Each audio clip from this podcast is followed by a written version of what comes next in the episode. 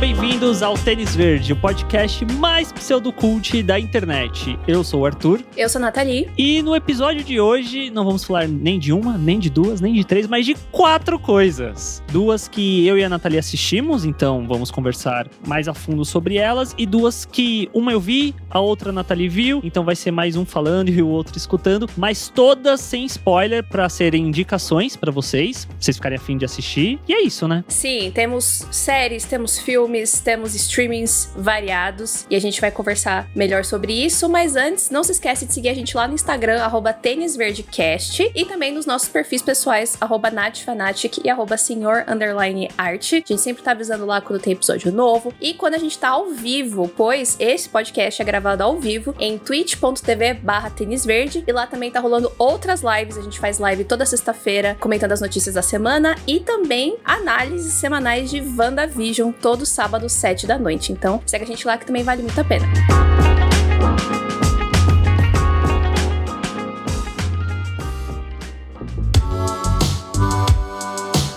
Então tá, vamos, vamos começar falando de um filme que eu assisti. A Nathalie viu o quê? 40 minutos? Ela não foi tão longe assim. Não terminei o filme.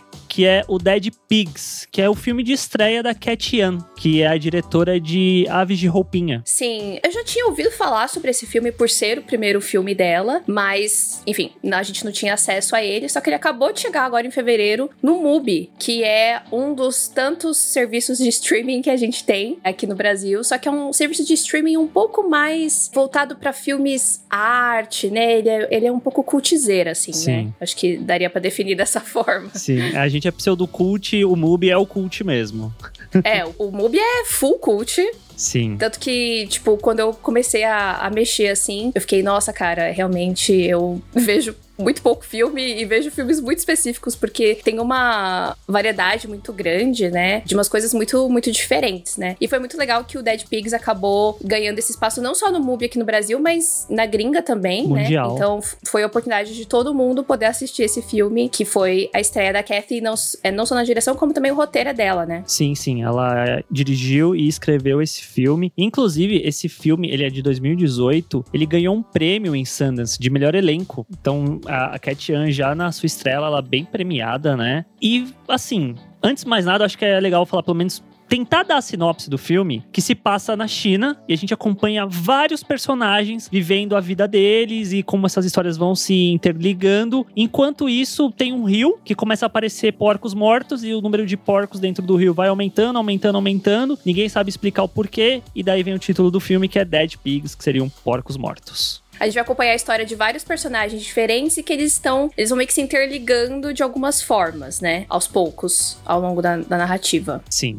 O que você achou do filme, Nathalie? O pouco que você viu? Eu achei que dá pra ver um pouco já de um, de um estilo e de uma personalidade da Cassie. Uhum. Que é algo que a gente. A gente ama Aves de Rapina, né? A gente gostou muito do filme. E eu acho que dá pra entender. Quando a gente assiste esse filme, assiste o, o, o Aves, dá pra entender que ela tem um, um estilinho, né? Ela tem um, um jeito bem caprichoso de filmar. Sim. O que é muito agradável de, de assistir esse filme, tem uma fotografia belíssima. E o elenco realmente é muito bom. Mas foi um filme que não me pegou tanto assim. Eu assisti quase uma hora de filme e eu não tinha entendido muito bem aonde ele queria chegar. Uhum. E aí eu acabei dropando. Desistindo.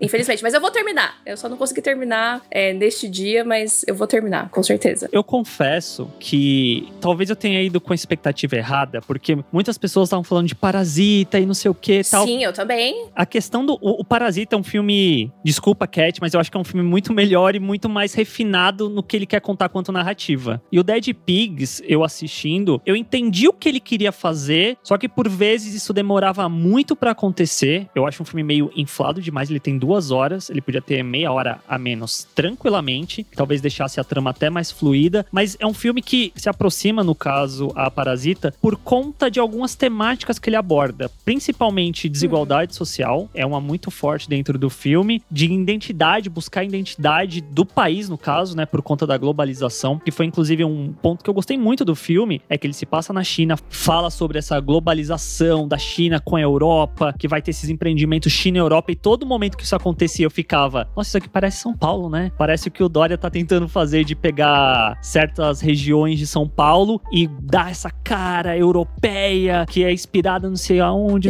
Gentrificação, né? Exatamente. Eu acho que esses pontos o filme é legal, como ele mostra isso e tem um tom sarcástico muito forte dentro dessa crítica que ele carrega. Só que, no geral, talvez compará-lo com Parasita é um serviço para Dead Pigs, porque você vai com a mentalidade errada para esse filme. É, eu acho que é importante lembrar também que esse foi o primeiro filme da carreira da Kathy, enquanto Parasita não foi o primeiro filme do Bong Joon-ho. Sim, isso é muito importante. Eu acho que é muito importante frisar isso, porque não tem como. É claro, existem filmes de estreia de vários diretores e diretoras que são incríveis, perfeitos perfeitos, nenhum defeito? Óbvio. Porém, a experiência, né? A prática leva Faz à perfeição. Sim, então, sim. tem que botar isso na balança também, coitada, que senão é um pouco injusto sim. mesmo. Mas eu, mas eu entendo o seu ponto e eu concordo super com o seu ponto de que essa comparação com Parasita faz a gente ter uma expectativa um pouco errada em relação ao filme. Que eu acho que é meio que tipo, sei lá, parece um pouco superficial colocar em comparação pelas temáticas que aborda e por se passar na, né, em países asiáticos, enfim, que eu acho que cada um tem uma pegada diferente, uma identidade diferente. Né? Uhum. Mas o que você disse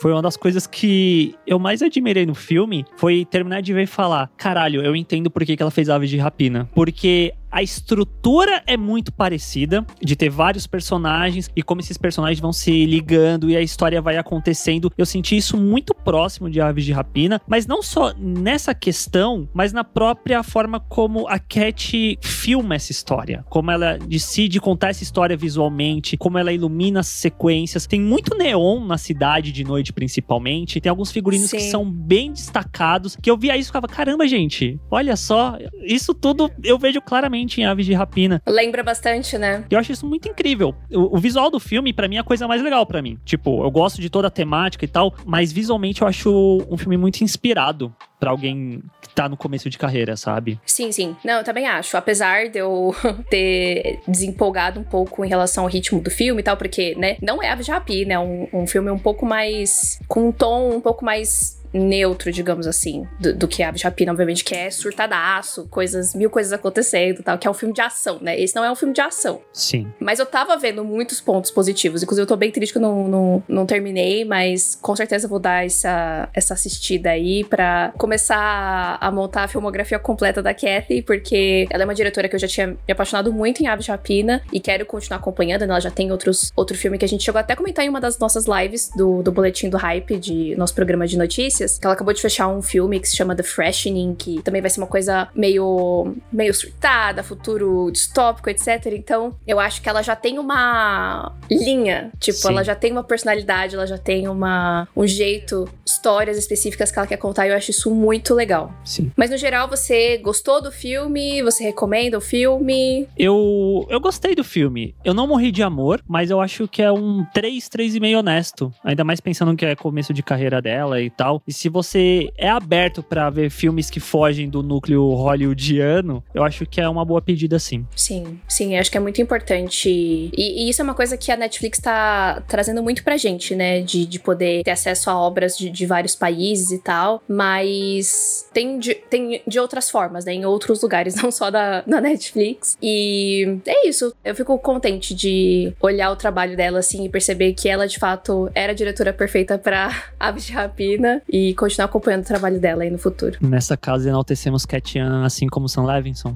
Sim, nossa, inclusive eu lembro muito, não sei se você lembra da CCXP de 2019, nossa, parece que foi há 3 mil anos atrás, que elas vieram promover a Rapina e tal. E, e, cara, a paixão que ela tinha falando de, do filme é muito, muito legal mesmo. Dá pra ver que ela é uma pessoa que tá muito feliz de trabalhar com o que ela trabalha. E eu, eu fico muito inspirada de ver mulheres diretoras crescendo e, e fazendo as coisas com, com paixão e com vontade, com personalidade. Então, ela, eu gosto muito dela.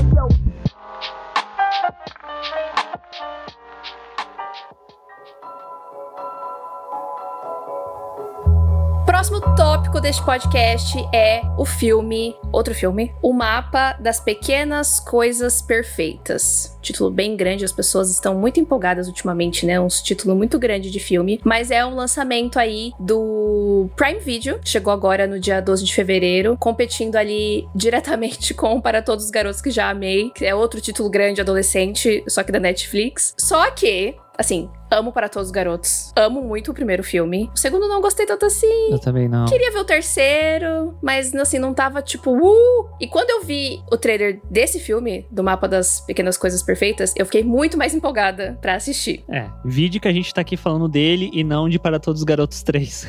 Exatamente. E basicamente o filme vai contar a história de dois adolescentes. Todo mundo já, já sabe, né? Aquele romancezinho teenager. Só que a questão é que esses dois adolescentes, eles estão presos num loop temporal, né? Cada um tá vivendo a sua vidinha lá, eles estão presos num loop temporal, só que eles não sabem, eles acham que eles são os únicos. Só que eventualmente eles acabam se encontrando e percebendo que o outro sabe que tá no loop temporal. Sim. Então começa toda uma jornada desses dois personagens, que é a Margaret e o Mark. A Margaret é interpretada pela Catherine Newton, que vai ser a nossa Cassie Lang Isso. no futuro da Marvel, né? E o Mark é interpretado pelo Kyle Allen, que eu não conheço. Se eu não me engano, ele fez This Is Us. Ele é um do, das versões jovenzinhas do, dos, dos do trio principal. Ah, tá. Ela já tinha assistido algumas coisas, se eu não me engano. E, e eles são personagens bem diferentes, né? O Mark, ele tá. Eles lidam com esse loop temporal de formas diferentes. E aí a gente vai ver essa dinâmica dos dois, como cada um enxerga essa questão de você tá vivendo o mesmo dia várias e várias vezes. E também a gente vai descobrir um pouco do que tá ali por trás do coraçãozinho deles e o que que essa jornada vai trazer para cada um. Eu gostei muito do filme. eu amei também! É muito gostoso de assistir. O Wendell falou aqui no chat que já tá começando a saturar de coisas com loop temporal, mas eu acho que ele consegue fazer isso de uma forma legal, porque a gente não teve. Eu entendo que a gente está tendo muitas obras de loop temporal, entre aspas, porque eu não diria que são tantas assim, mas uma dentro de um contexto adolescente, eu não tenho nenhuma que vem na minha cabeça que eu lembre de forma recente. Eu também não me lembro. E geralmente, quando a gente vê histórias de loop temporal, é a pessoa sozinha presa. E dessa vez Sim. a gente vê duas pessoas. Eu, pelo menos, nunca tinha visto nenhum filme ou série nesse formato, de, duas pessoas podendo, né, de, de, ter alguém com quem dividir essa situação, né? E é, faz muito parte da narrativa da história também você ter a outra pessoa ali, né? Isso que vai construir o desenvolvimento de cada um e tudo mais, que é bem fofinho. Uhum. E uma coisa que eu gosto muito é que normalmente, normalmente porque tem filmes que eu consigo lembrar agora, mas normalmente a gente vê a pessoa entrando no loop temporal e reagindo a isso. E aí as coisas vão acontecendo. Uhum. E esse filme, ele já começa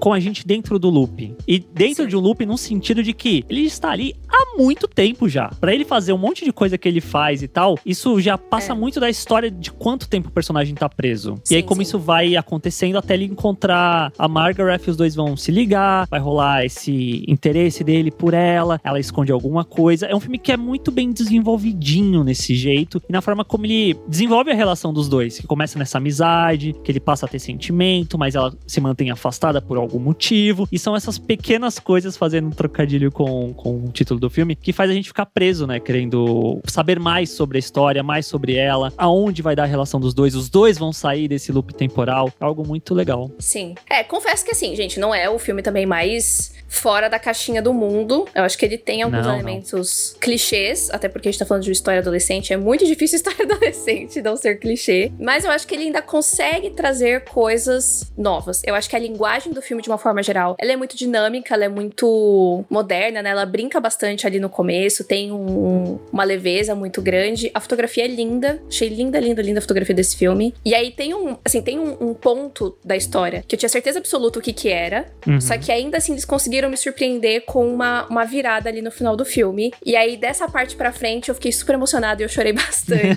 então, valeu muito, assim, tipo, eu tava gostando, tava me divertindo, tava falando, ah, legal, mais um filminho aí. Mas essa, essa virada que, que rolou perto do final, para mim, realmente fez o filme crescer muito. E com certeza vai ser um filme que eu vou querer rever mais pra frente. E e, e que, a, a, apesar de a gente não se aprofundar tanto assim em cada um dos personagens, porque a gente vê literalmente um recorte ali da, da história deles, a gente não vai cavucar passado nem nada do tipo, é realmente um, um recorte, mas eu acho que o filme ele é efetivo em contar essa, essa parte da, da história deles. E eu acabei me apegando a eles mesmo sem ter esse aprofundamento todo gigantesco. Uhum. Acho que o que o filme se propõe, o que ele entrega sobre cada um é muito legal. Sim. E assistindo ao filme, eu sinto que a estética dele, não tão fundo assim, mas me lembra muito o The End of the Fucking World e o I'm Not Okay With This. Só que melhor, porque eu sinto que as duas séries são bem fraquinhas. As pessoas amam de coração, mas eu não consigo gostar. Eu acho que é muito mais é, aparência do que conteúdo. E eu sinto que o mapa das pequenas coisas perfeitas é um equilíbrio interessante entre a estética com a narrativa, para te deixar preso, e os próprios personagens serem legais de se acompanhar. Eu acho que isso é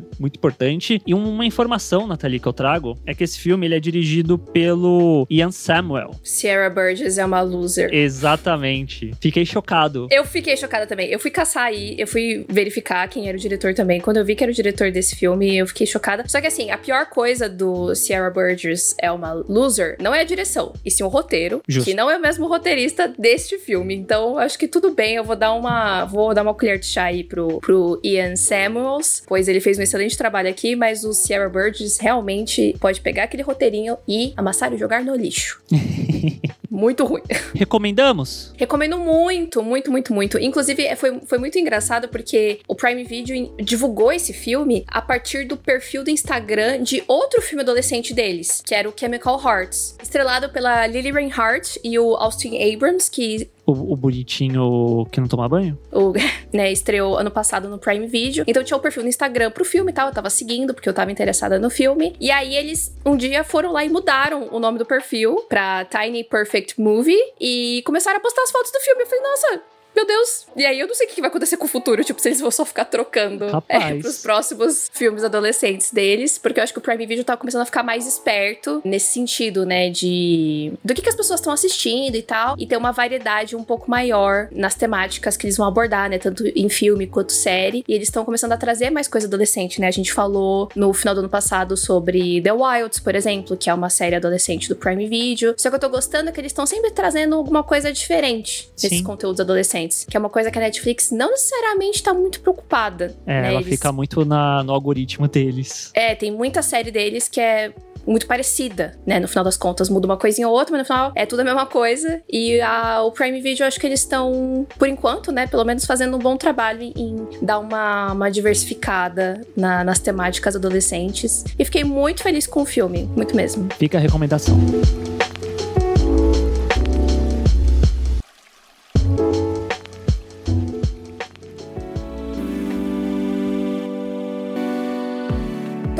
Tópico desta pauta de hoje é uma série, que é uma série de 2019, na verdade, porém só chegou aqui pra gente, brasileiros, sad and Brazilians. Chegou agora esse ano no Globoplay. Globoplay tá salvando muito aí, eles estão trazendo umas séries legais, meio escondidas às vezes, pro catálogo deles, que é Why Women Kill, ou então Porque as Mulheres Matam, como ficou traduzido aqui no Brasil. Você já sabia dessa série, né? Mais ou menos sobre o que, que ela era? Eu sei que ela existe. Eu não sei sobre o que, que ela é necessariamente. Pois é, faz tanto tempo, né, que essa série estreou e, enfim, já foi, a gente meio que perdeu o timing, só que como ela tá nova aqui pra gente, pro Brasil, achei que era válido falar, porque essa era uma série que eu tava, assim, surtada para assistir. Primeiro pelo nome, depois pelo elenco, depois quando fui ver a sinopse, enfim, eu tava mega interessada, mas não tinha onde ver, né, e agora pelo menos tem aqui no Globoplay. E o que acontece? Essa é uma série antológica, então cada temporada vai focar numa história diferente, e essa história da primeira temporada é focada em três mulheres, em décadas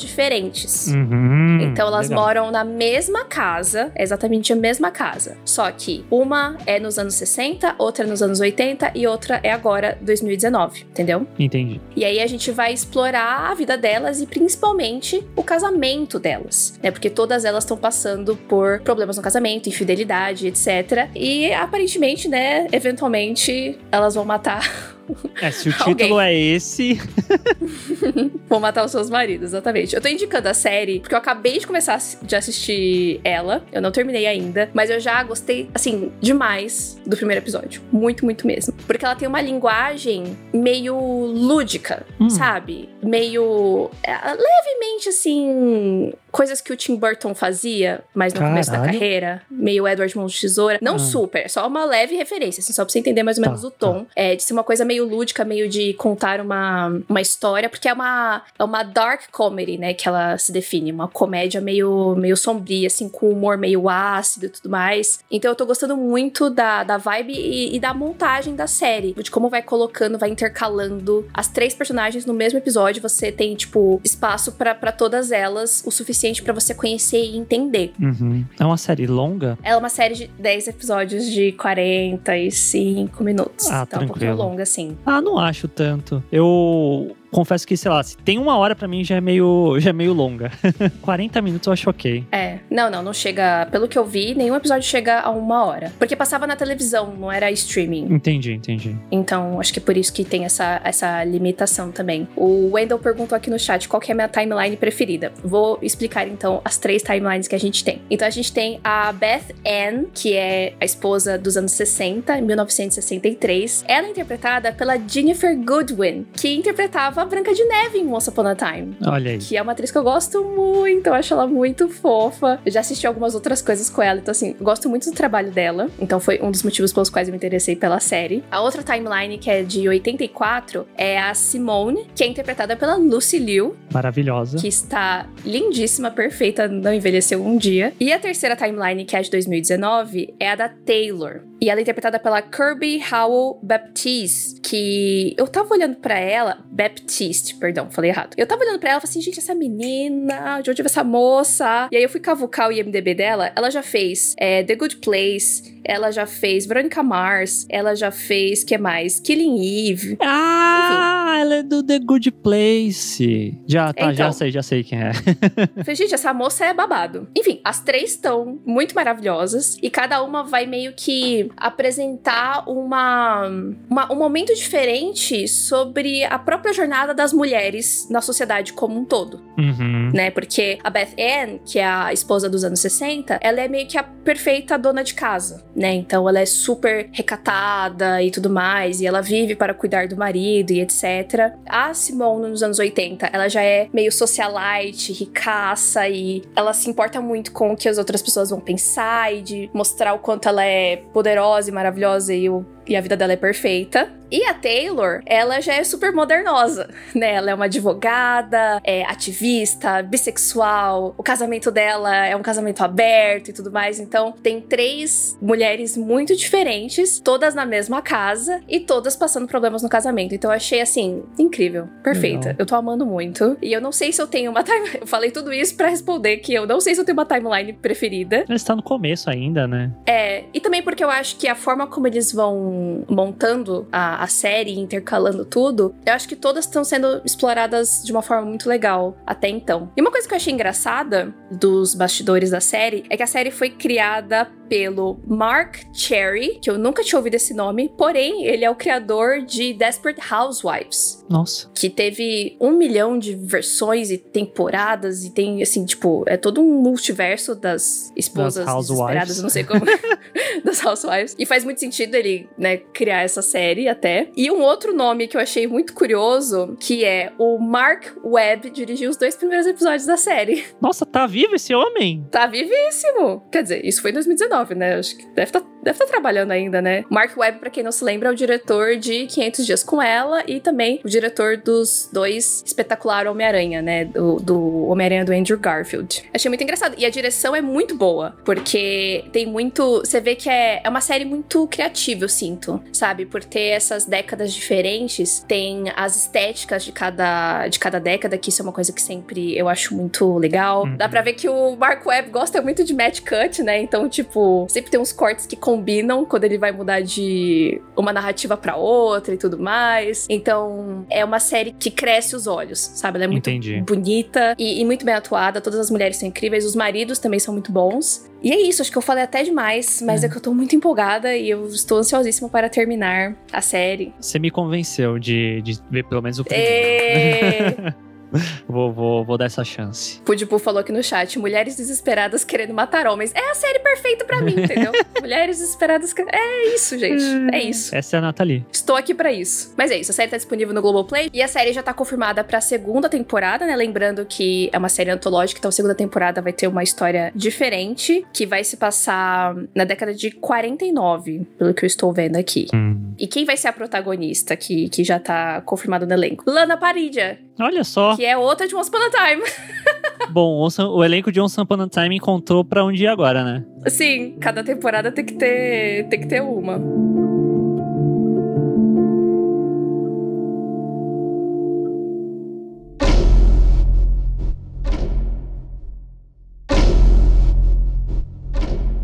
E pra fechar as quatro indicações de hoje, vamos falar de Cidade Invisível, uma série que chegou no comecinho de fevereiro na Netflix, série brasileira, criação do Carlos Saldanha, que pra quem não liga o nome à pessoa, ele é o diretor de Era do Gelo 2, Era do Gelo 3, criador de Rio 1, diretor de Rio 1, Rio 2, Touro Ferdinando. Enfim, se a gente pensa no estúdio de animação Blue Sky, basicamente o nome que vem à cabeça é ele, brasileiro que tava lá em Hollywood fazendo as coisas, e aí ele veio pro Brasil, juntou-se com a Netflix e fez essa série, primeira série live action dele, criação dele. Representante do Brasil, né, em Hollywood, basicamente, por muito tempo, né? É, verdade. Sim, e é uma série que as pessoas tomaram gosto, né? Tipo, Sim. ela chegou meio que de mansinho, mas, mano, a galera começou a assistir, acho que começou a um boca a boca e todo mundo começou, um boca a boca fazendo referência a uma outra série brasileira da Netflix muito boa, começou a indicar um pro outro e a série foi, tipo, chegou no top 10 lá de mais assistidos do Brasil e, inclusive, pelo que eu fiquei sabendo, chegou no top 10 de mais assistidas de vários países. Legal. Então,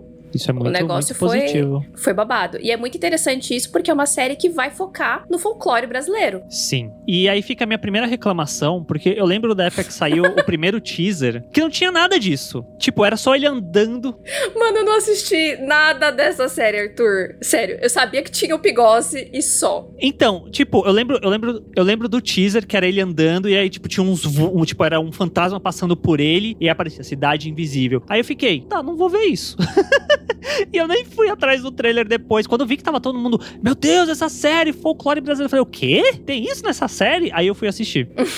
Sim. Eu também não sabia, não, não tava por dentro do, do babado. Até que eu também vi as pessoas falando, as pessoas empolgadas, aí na hora que falou do folclore. E aí eu empolguei, porque é realmente um tipo de série que eu, que eu gosto. Eu não sei você, mas a narrativa, né, essa, essa, esse lance do, das lendas do folclore brasileiro Aham. existirem no mundo atual, me lembrou muito American Gods, me lembrou muito Percy Jackson. Então é um estilo de história que eu gosto muito. Então, tipo, tá- tinha tudo pra eu gostar e gostei bastante. Mas antes da gente falar um pouco mais da série, só dando a sinopse pra vocês não ficarem perdidos, ela acompanha a história do Eric, que é um detetive ambiental, que ele perdeu a esposa recentemente dentro de um incêndio numa floresta, e aí ele tá tentando seguir a vida, ele e a filha, até que ele chega na praia e descobre que tem um boto cor-de-rosa morto na praia. E na realidade, quanto mais ele vai cavucando, mais ele descobre que lendas do folclore brasileiro, como a cuca, como o boto cor-de-rosa, como o curupira, existem de fato e que tudo isso pode estar ligado com a morte da esposa dele. Sim. Como o Eric, a gente tem o Marco Pigossi. É Pigossi, né, que fala? Eu É, Pigossi. tenho É isso certeza. Que, que rolou todo...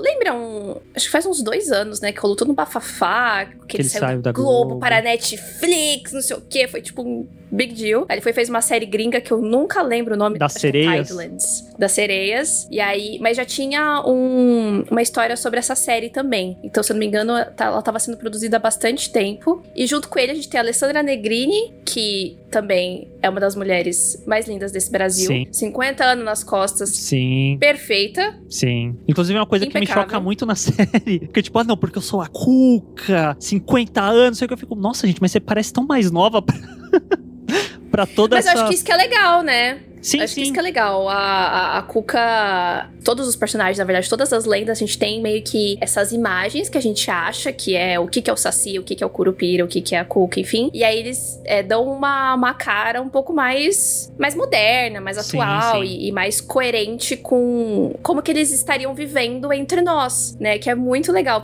Eu amo Saci. Acho que é muito legal todo o lance de que ele não tem a perna, só que ele usa uma perna, uma prótese, né? Pra poder, enfim, andar pela- Uhum. pelas ruas. Aí tem a Cuca, que é essa bruxa toda bonitona, que não envelhece porque ela é bruxa.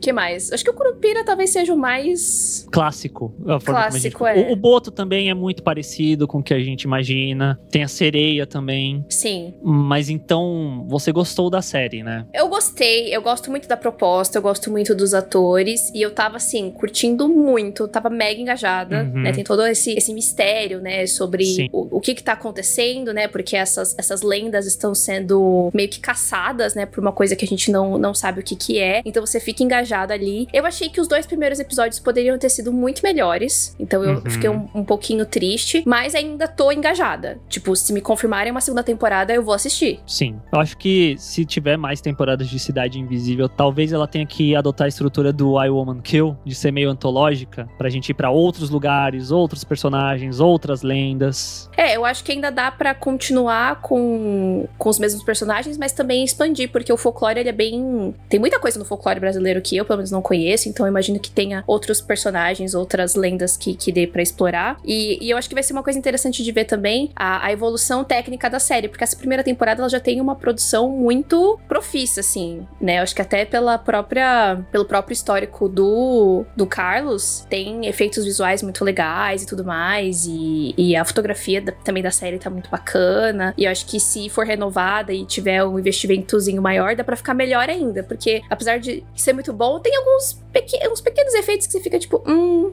se fosse uma Sim. série gringa, talvez não fosse assim, mas quem sabe, né, com o sucesso que a série tá tendo, se eles não conseguem um orçamento maior, né? E eu diria que não só em questão de produção, mas em questão de roteiro também. Eu assistindo a série eu ficava com um misto de sentimentos de eu gosto da ambientação, eu gosto da mitologia que tá sendo trabalhada, só que eu sentia que tinha vezes que o roteiro esquecia certas coisas, depois tomava certas coisas, alguns elementos eram muito encavalados um em cima do outro, eu ficava meio incomodado com isso, porque pra mim esse era um tipo de série que poderia se beneficiar do molde entre aspas Netflix de ser um pouco maior os episódios pra desenvolver mais as coisas, porque fica tudo muito abrupto. Eu fico muito com essa sensação. E aí os próprios as próprias lendas que eu acho muito bacana, elas não são tão desenvolvidas. Elas estão lá, elas cumprem o propósito delas, segue a história. E aí quando as coisas começam a chegar perto do final, parece que fica mais encavalado ainda porque eles, ah, a gente tem que lembrar de trazer esse bagulho de volta pra fechar as coisas aqui. Isso me incomodou um pouco.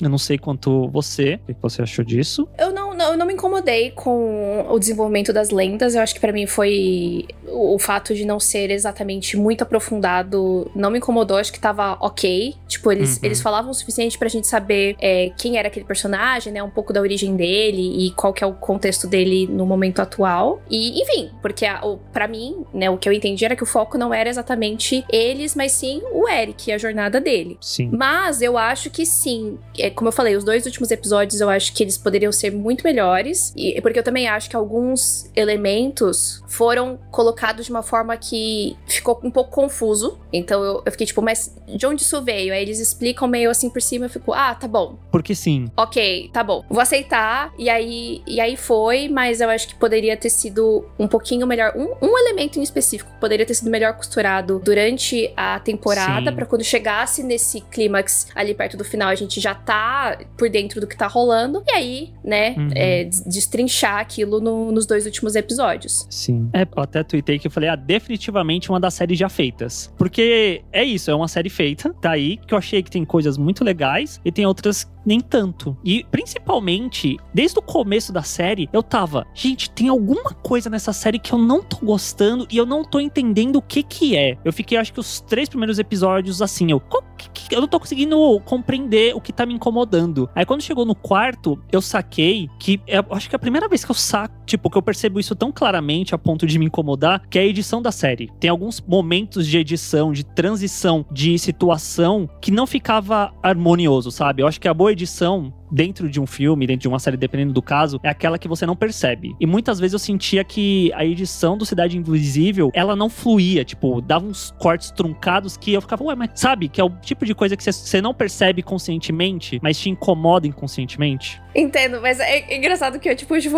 uma percepção totalmente diferente. Eu achei legal a edição da série. ah, e a Bia levantou aqui no chat, ainda bem que você falou, que eu não queria esquecer de falar disso. A abertura é muito da hora. Sim. Nossa, a abertura é muito foda. Acho que realmente, né, menino Carlos não, não quis deixar a desejar, porque basicamente é uma, uma abertura animada e tudo mais. Ela é impecável, uma das aberturas mais lindas que eu já vi, de verdade. É, nível Demolidor, quando surgiu, você vê a abertura Demolidor. Sim. Caramba, essa abertura é foda, hein? É esse nível. É muito bonita. E o legal é que, assim, a abertura, quando você vê no, prime no primeiro episódio, você fala, nossa, que abertura bonita. Aí quando vai chegando no final, você fala, nossa, tem isso na abertura, tem isso, tem aquilo, tem aquilo. Tem vários elementos da história que você vai conhecendo ao longo da temporada. Então, quando você vai, quando você chega no último episódio, você já sacou todas as, as referenciazinhas ali na, na uhum. abertura. O Pudipu perguntou: nível nem pulava a abertura? Sim, eu assisti todas as vezes porque eu achei muito bonita. Olha só. Então é isso. Cidade Invisível não é uma série incrível, mas eu acho que é sempre legal a gente apoiar conteúdo brasileiro justamente para a roda continuar girando e, enfim, a série voltar numa próxima temporada melhor, para que outras séries continuem sendo feitas. Eu acho que ela é, assim, um entretenimento Bacana. interessante sem muito. É, sem. sem não é para quebrar a cabeça. Eu acho que ela entretém. E principalmente pra gente que já conhece algumas dessas lendas também, fica legal quando a gente vai descobrindo, tipo, nossa, esse é tal personagem. Então, hum. é, tem essa, essa coisa que é muito pra gente, né? Sim pra gente que é brasileiro, que os gringos não, não vai conhecer, provavelmente. Definitivamente é uma boa série que lança na sexta para você assistir no final de semana na Netflix. Sim, ah, é verdade, a gente nem falou, né? São sete episódios de 30, 40 minutos mais ou menos, né? Então ela é bem rapidinha de, de assistir, bem gostosinha de, de maratonar. Mas cuidado que tem gatilhos de festa junina, viu? Tem, lá no primeiro episódio tem festa junina. Fiquei muito triste, pois amo festa junina. E não tá tendo festa junina por causa da pandemia, mas de resto. Ah, e tem uma outra questão que a gente acabou nem pesquisando muito sobre isso, mas acho que é válido a gente pontuar para que a gente vá correr atrás disso e também você que tá ouvindo também correr atrás disso disso, que é a representação da, da comunidade indígena. Tem algumas pessoas levantando sobre a série não ter uma abordagem muito legal, não representar de uma forma correta e talvez até um pouco racista em relação a eles. A gente, né, como não faz parte dessa, dessa comunidade, também não estuda muito sobre isso, a gente não tem uma visão realmente correta para passar aqui para vocês, mas eu acho que é válido ter isso em mente, pelo menos. Enfim, pesquisar sobre isso, ver pessoas que sabem do que estão falando quando falarem sobre sobre a série, quando apontarem essas questões, é bom a gente estar tá aberto para ouvir também.